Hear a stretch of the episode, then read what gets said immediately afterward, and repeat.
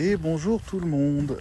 Alors on est mercredi et euh, peut-être que le son est meilleur, peut-être pas. Il est censé être meilleur puisque je viens de recevoir mon iPhone 12 mini.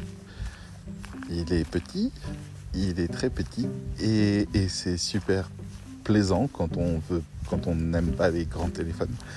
Voilà, donc euh, c'est mon petit moment de joie, mon appropriation.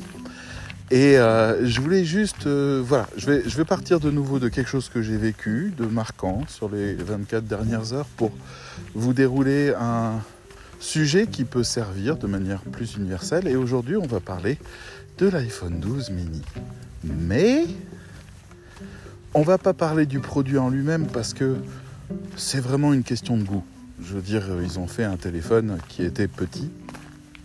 Et euh, voilà, c'est le même que le grand, mais en petit. Donc, il n'y a pas grand chose à dire de plus. Sans parler du fait que je quitte un iPhone 10 qui est donc plus grand. Et, euh, en fait, mon iPhone 10, il était très bien. Donc euh, là, j'ai acheté l'iPhone 12 mini parce que ça me manquait vraiment de plus pouvoir manipuler le téléphone d'une seule main, de plus le considérer comme une petite chose. Euh, j'ai toujours choisi les petits modèles chez Apple parce que c'était euh, c'était comme s'il restait à sa place. Voilà.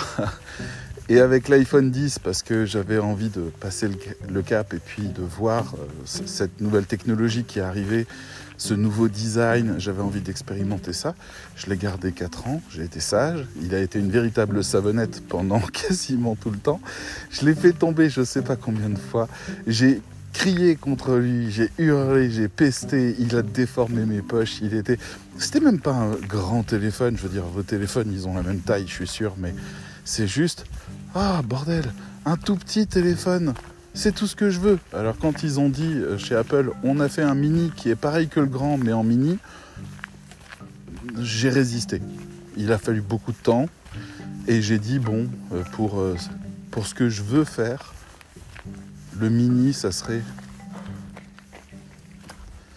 Le mini, ça serait. J'ai failli me faire bousculer par une joggeuse. Euh, le mini, ça serait très bien, mais en même temps, c'est déraisonnable parce que l'autre fonctionne bien aussi. Donc, j'ai fixé un tarif minimal qui était de 600 euros pour le haut de gamme parce que je tourne avec mon téléphone et j'ai besoin de la taille maximale de disque dur. Alors c'est pas haut de gamme, c'est haut de disque dur. Sinon c'est les mêmes. Et euh, donc il y avait 400 euros d'écart à atteindre, c'était quand même chaud. Je me suis dit j'attendrai un jour peut-être, si jamais il est là, je peux revendre l'autre, je peux acheter celui-là. Le, prix entre les deux est minime, je suis prêt à payer ça. C'est arrivé, voilà, donc je l'ai. Et euh, et j'étais pas non plus super euh, enthousiaste au moment où c'est arrivé. C'est-à-dire j'ai trouvé un coupon de réduction via mon assurance qui avait négocié des trucs avec la redoute qui elle-même a décidé d'être une marketplace et de vendre le téléphone de l'enseigne Boulanger. Et Boulanger a décidé de faire une offre sur un iPhone mini. Et la redoute permettait d'acheter un bon d'achat avec 13% de réduction, c'est-à-dire on paye X et puis c'est X moins 13% qu'on paye. Et l'un dans l'autre, en fait, ça faisait le prix. C'était bon. Donc c'était inespéré. C'est un truc que j'ai trouvé sur une application qui s'appelle Deal Labs, qui est une application qui regroupe les, tous les meilleurs bons plans, un peu en, en bazar avec un moteur de recherche, mais tous les meilleurs bons plans, il y a toute une communauté et puis ils sont de très bons conseils. Et dans un des commentaires, j'ai vu ah ouais, mais si tu passes par euh, l'assurance là, tu peux obtenir et voilà. Donc euh, ça y est, j'ai un iPhone 12 mini. Mais je vais pas parler de ça. Je vais, je vous en ai parlé, donc la promesse est perdue déjà. Mais je vais pas parler de ça. Je vais parler de ce qui vient de se passer ce matin, c'est-à-dire à 10h30 je l'ai reçu. Et ça y est, 4 euh, heures plus tard, à peu près, euh, c'est bon, le transfert est fait. 4 heures. Et ça a été atroce. Ça a été d'une frustration sans nom, d'un amateurisme total, d'une imperfection majeure et Apple a chié dans la colle. Et ça me met en colère, d'où le fait qu'on est en train de se promener. Parce que, en fait, ce matin, j'ai déjà fait un enregistrement euh, pour vous, euh, super intéressant à propos des métiers, de, des trucs. bref, vous l'aurez pas. Là, ce que j'ai envie de vous raconter aujourd'hui, euh, c'est pour ça que j'ai pas publié ce matin et que j'ai fait ce, ce, podcast aujourd'hui, c'est bon Dieu, il y a de quoi vous dégoûter. Il y a de quoi vous dégoûter parce que la promesse d'Apple, c'est pas ça. La promesse d'Apple, c'est All is so fluid. Ça va être facile. Ça va être très facile. Alors en effet, c'est facile quand tout se passe bien. Et quand les choses se passent pas bien, quand il y a que des petits ratés qui vous. C'est un peu comme quand vous réveillez, que vous n'avez pas bien dormi, que vous vous cognez dans tous les meubles. Vous voyez, à un moment donné, ça vous, ça vous tape sur les nerfs, quoi. Euh, vous, avez, vous avez des gestes imprécis, vous prenez un truc, vous le faites tomber. Voilà, c'est exactement ce qui s'est passé. Donc, je l'ai sorti de sa boîte, je l'ai allumé et il m'a dit bonjour. Et ça, les iPhones, quand ils disent bonjour, on se dit ouh, le spectacle va commencer, ça va être trop bien. Bonjour. Oui, là, je disais moi bonjour à quelqu'un d'autre. Et. Euh, donc le spectacle va commencer. Donc je l'allume, il me dit d'accord, viens, euh, Face ID, euh, vas-y, donne-moi les infos là, on est prêt, on est tout prêt. Est-ce que tu veux maintenant restaurer ton ancien téléphone, enfin récupérer la copie de sauvegarde de l'iPhone 10 pour le mettre dans l'iPhone 12 mini? Oui, c'est ce que je veux, c'est super. D'accord, alors rapproche ton ancien téléphone du nouveau et tu vas voir, ça va être magique. Je mets les deux côte à côte, il se passe rien. J'attends, 10 minutes, il se passe rien. Je suis pas content. je me dis, bon, je vais redémarrer l'iPhone 12 mini. Je le redémarre, il me dit, bonjour. Et je lui dis, salut, on va tout refaire bien. Donc je refais tout bien.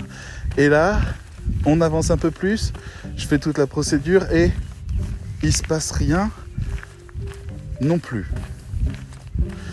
Donc je commence à me dire, ok, là il y a un problème entre les deux il y a quelque chose qui ne va pas, je ne vais pas pouvoir passer par là. Donc, je branche l'iPhone 12 mini sur le Mac. Et le Mac me dit, hey, chouette, t'as un iPhone 12 mini. Je dis, ouais, merci, c'est cool. Il me dit, ok, euh, est-ce que tu veux qu'on applique une sauvegarde dessus, la sauvegarde de l'ancien téléphone? Je dis, bah ouais. Il me dit, c'est con, il n'y en a pas. Euh, ok, alors, je branche l'ancien téléphone sur le Mac. Il me dit, hey, salut l'ancien. Ça va? Ouais, ouais, euh, il me faudrait une sauvegarde. C'est parti. Il me fait la sauvegarde. À 80% de la sauvegarde, il plante.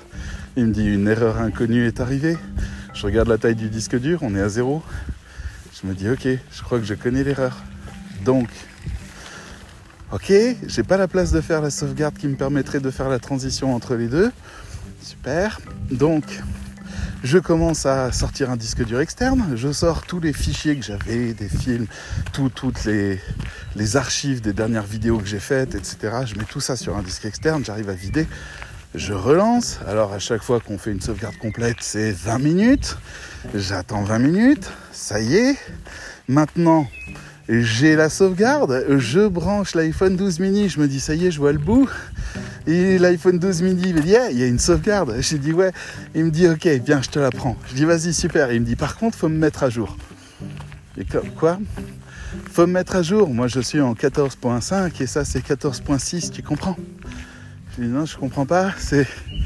C'est rien du tout, c'est pas important, fais-le quand même. Et il me dit, moi je suis Apple, moi si c'est pas parfait, je le fais pas, point. Ok, donc je décide de mettre le iPhone mini à jour. Pour ça, je le branche et là, il me dit quoi? Il me dit bonjour. J'ai dit encore, t'es sûr? Oui, oui, bonjour, d'accord. Alors, qu'est-ce qu'on fait maintenant? Eh bien maintenant, on va faire la mise à jour. Je dis ok, super. Alors, je la lance depuis l'iPhone. Bonjour. Il me télécharge les 5,7 gigaoctets directement du Wi-Fi. Ça prend des plombs. Je vous rappelle que j'ai toujours pas la fibre. Ça me prend une demi-heure. Au bout d'une demi-heure, il me dit c'est bon, je l'ai téléchargé. Par contre, il faut que l'iPhone 12 mini il ait une batterie à 50%. Sinon, c'est non. Alors je regarde et puis il me donne même pas le chiffre, ce con, parce qu'il est sur, euh, sur la page de, programmation, la page de mise en route. Donc il n'y a pas le chiffre, donc je ne sais pas combien il manque. Alors j'essaye de brancher mon câble et mon ordi et, d'augmenter l'ampérage. Ça marche. Il me dit c'est bon, je suis prêt. Clique sur installer. Je dis ouais, installer la mise à jour. Je clique et il me dit super. Et il se passe rien. Là, j'en ai marre. Je prends le chien, on va se promener. Je me dis quand je rentre, normalement, il a fait la mise à jour, il a détecté l'autre téléphone à côté qui est en attente. Ils ont commencé le transfert. Je reviens, le transfert est fait. Je vais faire une grande balade ce matin. J'enregistre un podcast que vous n'aurez pas, tant pis. Et je rentre au bout d'une heure. Et il en était encore exactement sur la même page. L'endroit où j'ai cliqué sur installer. Alors j'ai annulé. Il m'a dit d'accord, tu veux faire la mise à jour? Je dis je te l'ai donné la mise à jour. Et il me dit alors si tu veux faire une mise à jour, télécharge. Je dis mais, mais tu l'as à l'intérieur de toi. Et il me dit non. Non, non. Saloperie. Donc, je le branche sur le Mac en me disant, allez, on va sécuriser un petit peu. Je lance la mise à jour à partir du Mac, donc le Mac télécharge la mise à jour et après l'injecte dans le téléphone. Comme ça, s'il y a un problème, elle est toujours dans le Mac. Donc, je fais ça et ça dure parce que j'ai pas la fibre et que le Mac il est lui-même noyé dans d'autres choses. Alors j'en ai marre, je prends mon téléphone, je le mets en mode modem, il faut que je rechange les puces parce qu'elles étaient dans le... Il n'y a qu'une seule puce qui était dans l'autre téléphone qui n'était pas prêt à faire ça, donc je le remets dans l'ancien. Alors il me demande des autorisations, puis comme je ne les donne pas, il refuse de faire ça. Bonjour. Et euh, infernal. Finalement j'arrive au bout de 10 minutes à faire qu'il arrive à se brancher en mode modem. Je le branche, ça y est, ça télécharge rapidement. Je me dis super. On relance le truc, ça y est, l'iPhone mini euh, arrive à se mettre à jour, mais il y a un raté, faut tout refaire. Je refais tout, c'est pas grave. 22 minutes, on recommence. Il me le refait, ça dure des plombes, ça dure des plombes, ça dure des plombes, ça dure des plombes. J'arrive finalement à avoir la mise à jour et là, il me dit très bien, maintenant, est-ce que tu veux euh, je, enfin pardon, je me dis, je vais maintenant rebrancher le téléphone et il va me dire, c'est un nouveau téléphone, est-ce que tu veux installer la sauvegarde? Je le fais Non. Il me dit, ah, c'est, l'iPhone 12 mini, on le connaît. Je dis, non, c'est un nouveau téléphone. Il dit, non, non. Non, non, maintenant qu'il est mis à jour, on le connaît. Donc, euh, donc comment je fais pour... Donc je dois restaurer l'intégralité du téléphone, le remettre à zéro pour qu'après il me dise, ah, mais en fait, il y a une sauvegarde. Oui, je sais, connard. Et il me ça y est, il me le met. Donc, la sauvegarde s'installe dessus. On en est à à peu près 3 heures. Il met à peu près une demi-heure, trois quarts d'heure à m'installer cette foutue sauvegarde. Une fois que c'est fait, ça y est, il me redemande de tout reparamétrer. Salut, tu es qui? Qu'est-ce que tu fais? Il me demande des codes euh, d'accès qui sont les codes de mon compte iCloud et donc je lui donne. Il me dit ah mais c'est pas bon. Je lui dis si si c'est bon. Il me dit ah mais non c'est pas bon. Je galère. Après il galère avec la montre en me disant bon la montre on la transfère on la transfère pas. Je lui dis oui. Il me dit d'accord on verra plus tard. Je lui dis non tu, tu le fais maintenant. Il dit oui oui plus tard. Donc je galère encore là-dessus. Puis ça y est, j'arrive dans le téléphone. C'est fait, j'y suis. C'est magique. C'est beau. C'est tout pareil qu'avant, mais en petit. Ah Je vous assure, hein, je ne vais pas vous le vendre, l'iPhone 12 mini. Pour moi, il est bien. Mais. Euh, et là, je me rends compte qu'en fait, il a chargé aucune application. Elles sont toutes en téléchargement sur le câble VDSL que j'ai, c'est-à-dire pas la fibre. Et ça prend des plombes. Et pendant ce temps-là, je me dis, j'ai juste envie de sortir et prendre l'air. C'est pas possible de vivre un truc pareil. Et, et finalement, je décide d'utiliser la ligne téléphonique et donc le forfait 4G parce que lui, il est rapide. Et puis je télécharge tout. Je dis euh, au téléphone, vas-y, euh, ne fais pas de limitation tu télécharges tout. Donc il me télécharge tout, des plans de maps, des machins, il y a 10 gigaoctets que je prends sur le forfait. C'est un forfait 100 gigas, alors ça va.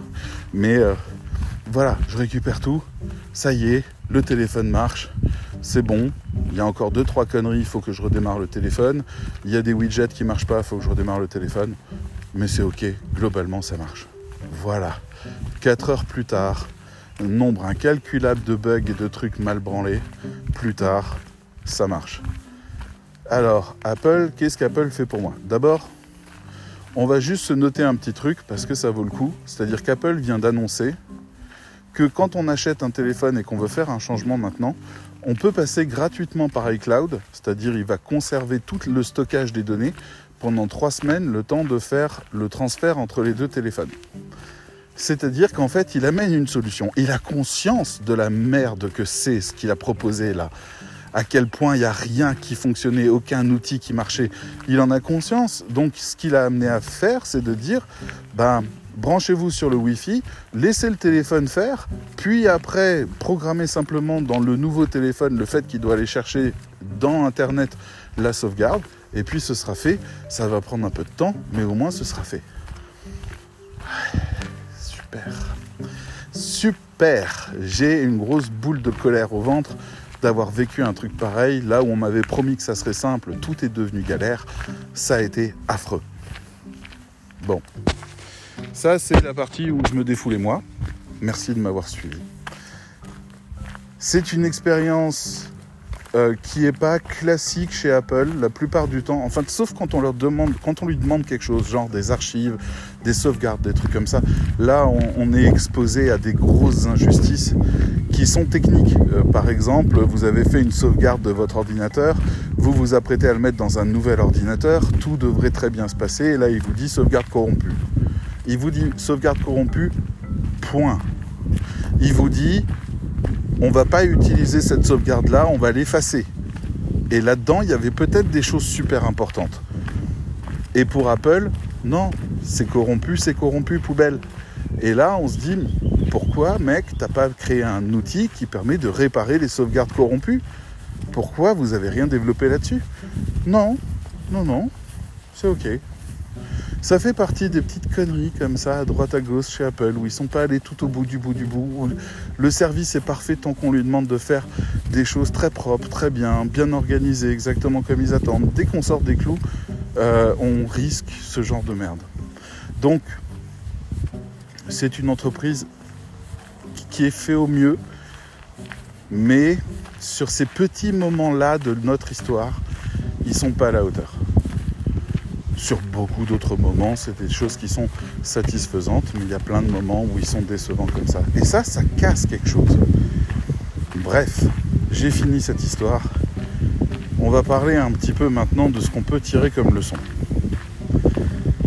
Apple se targue de mettre au cœur de tous ces process de réflexion l'expérience utilisateur.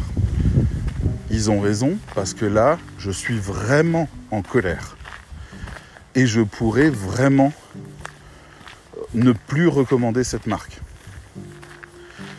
Parce que euh, l'expérience utilisateur a été désastreuse. Si Google de son côté avait une expérience utilisateur magique à côté, je recommanderais sans hésiter Google. Si je suis chez Apple, c'est parce que je crois sincèrement, sincèrement et objectivement qu'ils sont les meilleurs sur ce que j'espère du rapport que je peux avoir avec un objet ou avec une marque. Sincèrement, le jour où ils ne le sont plus, je n'ai rien de fidèle. Dans toute ma vie, j'ai jamais été fidèle à une marque quand elle commençait à déconner. Donc, s'ils veulent me garder, ils doivent rester à la hauteur maximale. Ça, c'est une chose. De l'autre côté, l'expérience utilisateur est vraiment importante. Il y a vraiment des gens qui peuvent pas parce que le résultat n'est pas bon, mais parce que l'expérience qui a été faite n'est pas bonne, ne plus jamais faire appel à quelqu'un. Je me souviens d'un client quand j'étais euh, rédacteur web un peu débutant. Il y avait, je vais me poser là un instant, parce que là je suis en plein milieu d'une côte et puis vous allez m'entendre souffler à la fin, ça va être infernal. Ah. Il y avait un client, c'était une agence, et elle avait besoin pour une grande marque bancaire qui était en train d'ouvrir un, site internet spécial festival. Je comprenais même pas l'idée du truc, mais bon, il fallait référencer tous les festivals d'Europe. Qui jouent, quand, quelle date. Et, on faisait ça un an à l'avance, c'est-à-dire la plupart des festivals n'avaient pas leur programme ou n'avaient pas de page ou avaient encore rien développé. Donc il fallait, c'était de la chasse pour réussir à trouver ça dans toute l'Europe. Donc on avait cette base de données à faire. Et ça s'est bien passé, sauf que le client en question avait donné à sa secrétaire, petite amie, maîtresse, je sais pas trop, une femme en tout cas qui était convaincue qu'elle avait du pouvoir, là où lui était euh, sympathique. Donc euh, elle était très autoritaire. Elle a commencé à nous donner des consignes, des consignes quelquefois contradictoires. C'est-à-dire qu'il nous payait des nombres d'heures de recherche, chose qu'on faisait, c'était vraiment du temps de recherche, c'était vraiment long et compliqué, c'était pas du tout instantané. Et euh, donc en fait, on bouffait les heures et on avançait sur la base, sauf que la base, en fait, elle avançait pas aussi bien que lui voulait parce que lui, il n'avait pas l'aperçu de comment nous on travaillait. On travaillait à deux là-dessus. Et puis à un moment donné, euh, on devait consacrer un certain nombre d'heures à la vérification de la base, c'est-à-dire on clique, on regarde, on clique tous les liens, on vérifie que tout est bon, qu'on n'a pas fait d'erreur, etc. Bref, euh, ce qu'on appelle un recettage ou, une confirmation avant livraison. Et ces, ces, heures étaient réservées. Et donc à un moment donné, on arrive sur la fin de notre période. Et soit ils renouvelaient, soit ils laissaient tomber, et puis ils sentaient, eux, qu'on n'était pas à la hauteur. Bon, euh, vraiment, l'expérience était mauvaise pour eux. Et donc, en fait, ils nous ont dit, bon, finissez du mieux que vous pouvez. Donc, on a dit, d'accord, mais, euh, mais on a besoin de ce temps-là pour tout vérifier, ce qu'on a fait, euh, pour être sûr de, la qualité de ce qu'on vous offre. Ah, mais non, mais c'est bon, continuez à travailler, essayez de nous faire le plus avancé possible. Ok, on va le faire. On le fait. Moi, je travaillais avec une personne très débutante à l'époque. Et euh, cette personne, elle n'avait pas forcément le même... la, même exigence que moi. Donc euh, voilà. Et euh, ça fait que ben, la base, je savais qu'il y avait un bon travail de nettoyage et d'amélioration à faire dessus. Et donc je leur dis, hein, la, la, base est loin d'être parfaite. Il y a sans doute des liens qui ne fonctionnent pas. On a appris en chemin. On a euh, beaucoup évolué parce que les choses sont très complexes. Euh, il y a vraiment un temps à faire là-dessus. Vous êtes sûr que vous voulez pas qu'on le fasse? Non, non, c'est bon. Donc on le fait. Cette femme nous dit euh, feu vert, allez-y, continuez à bosser. On bosse. On finit les heures. On dit bon ben voilà, merci beaucoup. Et je reçois un coup de fil du patron juste après, enfin deux jours après. Il me dit que cette femme qui nous avait donné la consigne avait repris la base et que c'était elle maintenant qui s'y collait parce qu'elle n'arrêtait pas de dire qu'on était trop lent et qu'elle trouve qu'il y a beaucoup trop d'erreurs et que c'est inadmissible. Donc je lui dis, j'ai conscience de ça, on vous a livré un travail qui est équivalent à un brouillon, vous nous avez pas laissé le temps de le finir. Il me dit, mais euh, David, c'est à vous de le finir, c'est un travail, on vous a payé un résultat. Non, vous nous avez payé des heures et nous, on a avancé du mieux qu'on pouvait. C'est ça le deal, sauf qu'il y avait une période qu'on nous a retirée qui était réservée à ça. Et il me dit pas du tout, c'est pas du tout ce qu'elle m'a dit. Elle m'a dit que vous aviez dit que vous laissiez tomber. Je lui ai dit, oh là. Alors je lui ai dit, écoute, euh, c'est pas ça ce qui s'est passé.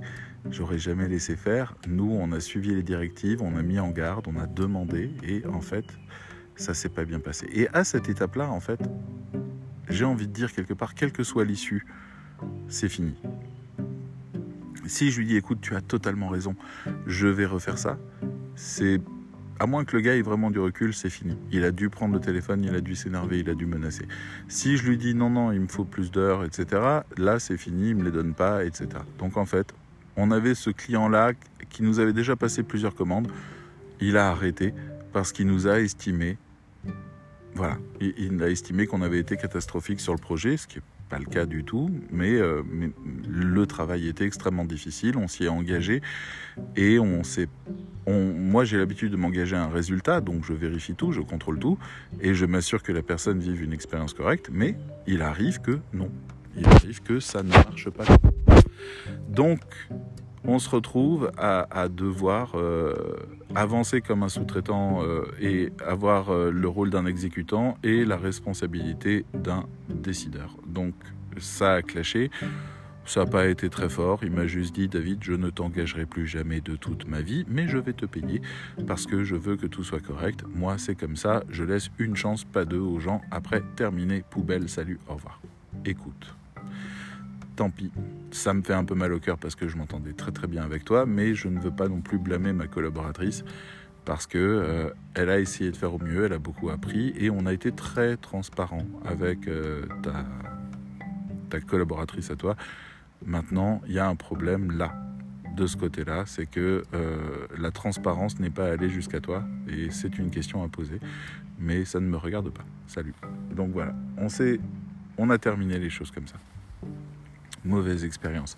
Une autre expérience où euh, j'avais un client, je lui ai promis euh, du résultat, je lui ai promis euh, que tout serait rendu à un moment donné, et puis bien sûr j'ai du retard.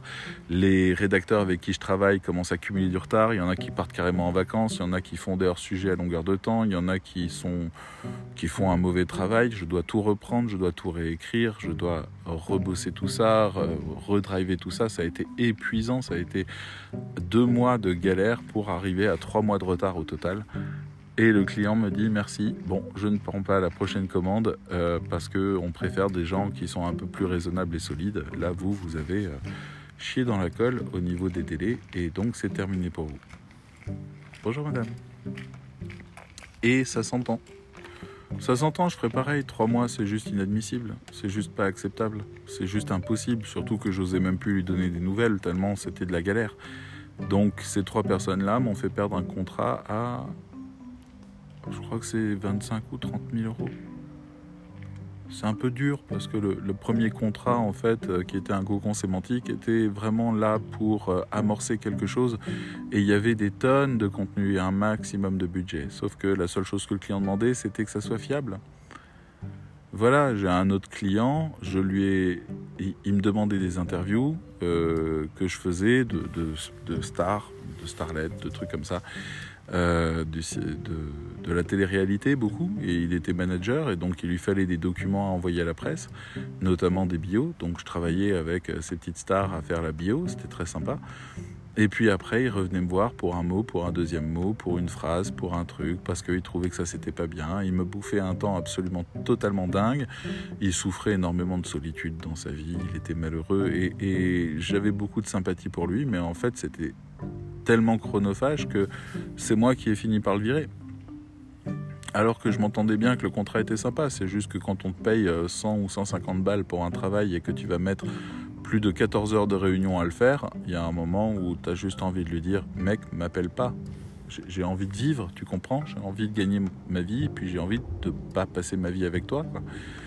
Donc là, c'est le client qui n'a pas été bon. Et on peut continuer comme ça pendant longtemps. Vous commencez peut-être à comprendre les choses. L'expérience utilisateur, ça s'applique sur votre client comme ça s'applique sur vous de la même manière. Qu'est-ce qu'on peut faire pour améliorer l'expérience utilisateur? On n'improvise pas. Bonjour. Il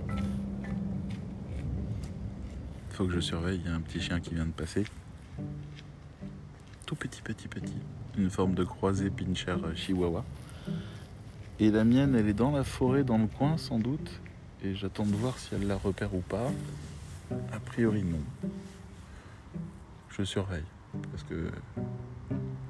En ce moment, le truc à Oli, c'est d'aller vers les chiens et de les engueuler comme du poisson pourri ou de les courser ou ce genre de truc. Bon, c'est sympa, les chiens ça les impressionne pas trop trop. Les maîtres ils ont un peu peur que ça niaque. Oli, elle n'y a pas du tout. Elle fait juste que repousser le chien euh, avant même qu'il vienne. Voilà encore une question d'expérience utilisateur. Est-ce que Oli a un rapport correct avec les autres chiens? Est-ce que c'est une bonne expérience utilisateur? Non. Les chiens n'aiment pas Oli parce qu'Oli, c'est la teigne. C'est celle qui arrête pas de gueuler à longueur de temps. Enfin, dès qu'elle est toute proche. Et puis après, euh, deux minutes après, elle s'en fout du chien, elle joue avec, il n'y a pas de problème. Mais dans un premier temps, elle l'insulte. c'est son truc. Bon, j'ai jamais dit que j'ai choisi une princesse hein, du côté des chiens. Pour moi, c'est plus qu'une rebelle. Donc, donc voilà, l'expérience utilisateur, c'est quoi? C'est votre client vous contacte. Son histoire commence là. Qu'est-ce qui se passe? Est-ce que vous allez euh, anticiper? Euh, Est-ce que vous allez écouter? Est-ce que vous allez comment vous allez recevoir ces demandes? Est-ce que ça va bien se passer l'échange? Est-ce que vous avez une position qui est claire et des réponses qui sont déjà claires et préparées avant qu'il pose les questions? Est-ce que vous allez euh, comment vous allez réagir s'il commence à négocier? Parce que lui n'est pas parfait hein. Comment vous allez réagir euh, s'il porte des propos qui peuvent être euh, peut-être blessants ou qui peuvent être gênants? Comment vous allez réagir? Est-ce que vous allez être positive? Est-ce que en fait à terme même une fois que vous commencez le contrat, il vous paye. Est-ce que vous attendez qu'il vous paye euh, pour le faire? Est-ce que vous voulez être carré? Ce qui est bien, d'être carré. Est-ce que vous voulez être flexible? Ce qui est bien, d'être flexible. en gros, choisissez votre chemin. Les deux sont bien. Il faut juste que les choses soient très claires dès le début. Si un client vous dit, écoutez, j'ai vraiment besoin que vous démarriez maintenant euh, parce que on va être très en retard, euh, mais je vous fais le versement, vous l'aurez mardi. Eh ben, vous pouvez vous dire, allez hop, go. Ou alors vous pouvez vous dire, je suis désolé, mais dans mon protocole, je ne peux pas démarrer avant mardi parce que sinon je ne suis pas couvert et euh, structurellement je ne fais pas ça. Donc euh, si c'est urgent à ce point-là, il faudrait trouver un moyen de me payer plus rapidement. Voilà, c'est possible. Hein. Est-ce que d'ailleurs vos moyens de paiement sont bien développés? Euh, Envoyez-moi mon argent sur mon compte bancaire, ça va prendre deux jours. Ou je vous envoie un mail avec la possibilité de payer par carte bleue, ce qui est un service que, encore une fois, certaines banques offrent ou alors j'ai un compte PayPal, vous pouvez payer à la seconde. Vous allez peut-être devoir investir, mais vous pouvez fluidifier quelque chose à cet endroit-là, quoi. Rendre les choses très cool à cet endroit-là. Est-ce que vous avez euh, un document que vous envoyez qui va expliquer clairement au client comment va se dérouler l'opération, de manière à ce que ce soit parfaitement transparent? Est-ce que vous allez lui donner une date de rendu? Est-ce que vous allez lui dire combien de fois il peut corriger? Est-ce que vous allez l'accompagner au téléphone?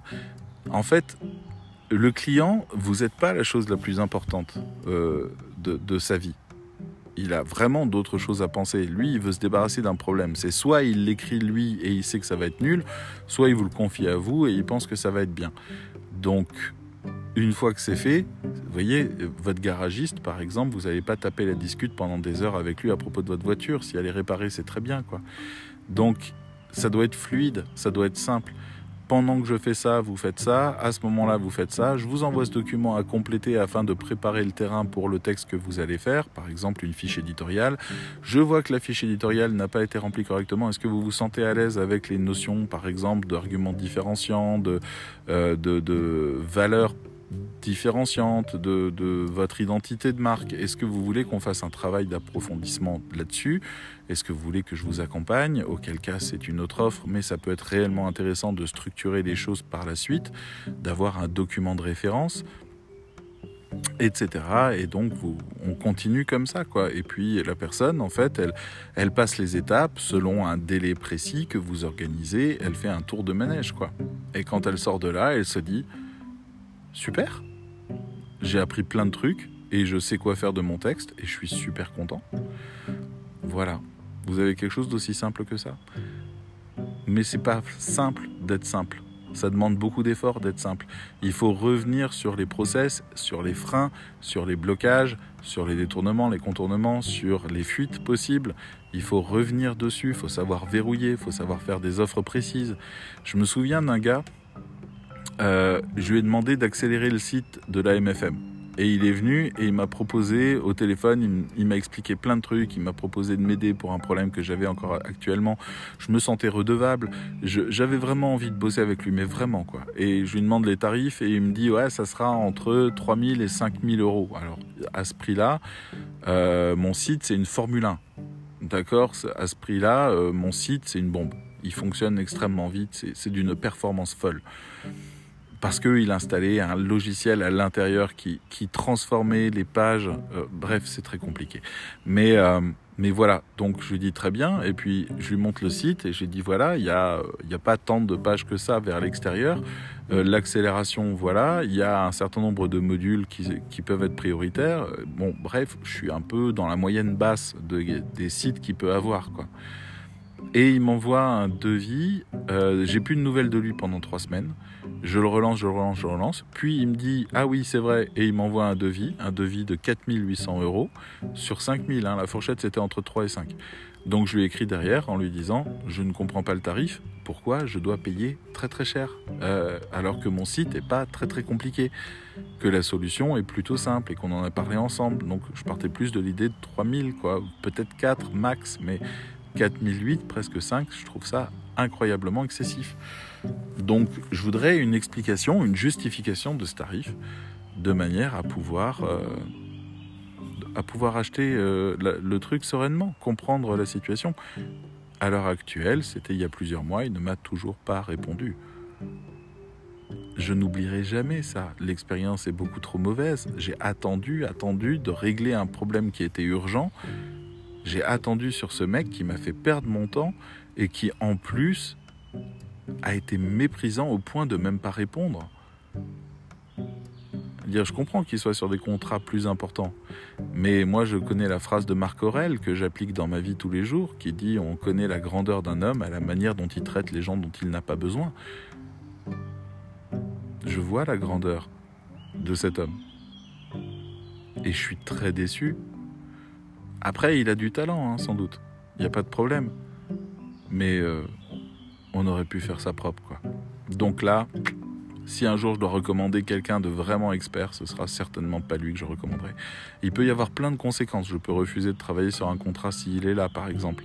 Je peux faire ce genre de choses. Je, peux dire à un client de ne pas le prendre pour me prendre moi. Et je peux être extrêmement chiant de ce côté-là. Donc, quel est l'intérêt? Et des exemples comme ça, j'en ai plein, et vous en avez plein aussi, que ce soit avec vos clients ou avec les gens avec qui vous sous-traitez, vous en avez plein. Donc, voilà la conclusion de toute cette histoire. Voilà la conclusion d'aujourd'hui. Si l'iPhone mini avait fait un meilleur démarrage, ma journée aurait été enchantée au lieu que je sois obligé d'aller en forêt pour aller cracher ma colère. Désolé, vous en avez un petit peu sur la manche aussi. Euh, si les, choses étaient mieux préparées, que ce soit sur l'iPhone mini ou que ce soit dans ma vie ou que ce soit avec qui que ce soit, eh ben ça irait mieux. Là, j'ai l'exemple du menuisier qui doit réparer ma porte. Il m'a dit, je vous envoie le devis vendredi. Je l'ai toujours pas. Je lui ai envoyé des messages vendredi, samedi, lundi, hier. Hier, je l'ai téléphoné deux fois. J'ai réussi à l'avoir au téléphone. Il m'a dit, ah, mais c'est parce que les pièces, en fait, elles ont changé de tarif et il faut que je vois si les stocks sont encore là ou pas. Donc, je me suis retrouvé comme ça à, attendre que ce mec prenne son téléphone pour juste répondre à un SMS pour dire je suis désolé, le devis va devoir attendre quelques jours parce que je il me manque une information à propos du prix des pièces. Tellement simple à dire. Et ce gars-là fait zéro, c'est-à-dire j'avais le fait qu'il avait lu mes SMS, mais pas le fait qu'il me répondait. Ça fait réfléchir quand même. J'ai envie de lui foutre ma main dans la gueule et de partir. Donc, toutes ces choses-là sont nuisibles. À court, moyen, à court, moyen et long terme, c'est nuisible. Si vous devez faire les choses bien, soyez fiable. Tenez votre engagement, communiquez bien, préparez le chemin par lequel le client passe. Ne le laissez pas dans un moment d'incertitude. Dites-lui toujours quel est le prochain pas. Tenez vos délais, tenez vos engagements. Voilà tout ce que je peux vous dire sur le sujet. Ça m'a fait du bien de parler. Ça vous a peut-être intéressé d'entendre tout le reste. J'espère que le son est meilleur. Parce qu'il y a nouveau micro, nouvelle qualité. On va voir. Bref, je vous dis à très bientôt. Ça m'a fait plaisir. Ciao